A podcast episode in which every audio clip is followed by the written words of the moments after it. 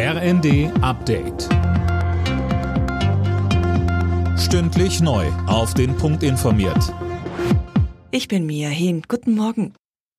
Die Gasversorgung über die Pipeline Nord Stream 1 wird erneut für einige Tage unterbrochen. Vom 31. August bis zum 2. September gibt's keine Lieferungen, teilte das russische Energieunternehmen Gazprom mit. Als Grund werden Wartungsarbeiten genannt. Es ist nicht das erste Mal. Mit so einer Begründung hatte Gazprom die Pipeline bereits im Juli für zehn Tage stillgelegt. Bundeskanzler Olaf Scholz steht nach seiner zweiten Befragung im Cum-Ex-Skandal in der Kritik.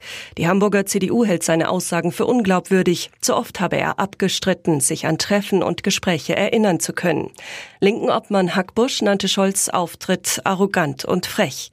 Weitere Befragungen sind wahrscheinlich, auch auf Bundesebene, sagte Unionsfraktionsvize Mittelberg im ZDF. Es spricht sehr viel dafür, dass wir Olaf Scholz auch in den Finanzausschuss des Deutschen Bundestages einladen werden. Hamburg war das einzige Bundesland, das Steuerbetrügern hier einen Erlass gewähren wollte und das unter der politischen Verantwortung eines Regierungschefs Olaf Scholz. Das durch anhaltende Angriffe gefährdete Atomkraftwerk im ukrainischen Zaporischia soll so bald wie möglich inspiziert werden. Dafür haben sich Putin und Frankreichs Präsident Macron ausgesprochen. Die internationale Atomenergiebehörde will dazu schnell Experten entsenden.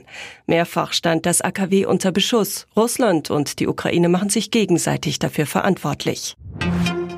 Bei heftigen Regenfällen, teils über 100 Liter pro Quadratmeter in kurzer Zeit, sind in Bayern Straßen und Keller überflutet worden.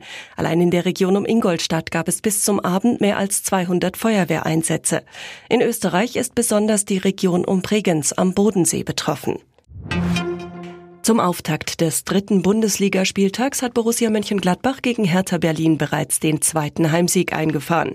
Ein verwandelter Handelfmeter sorgte für den 1 zu 0 Endstand. Die Hertha bleibt damit weiterhin sieglos.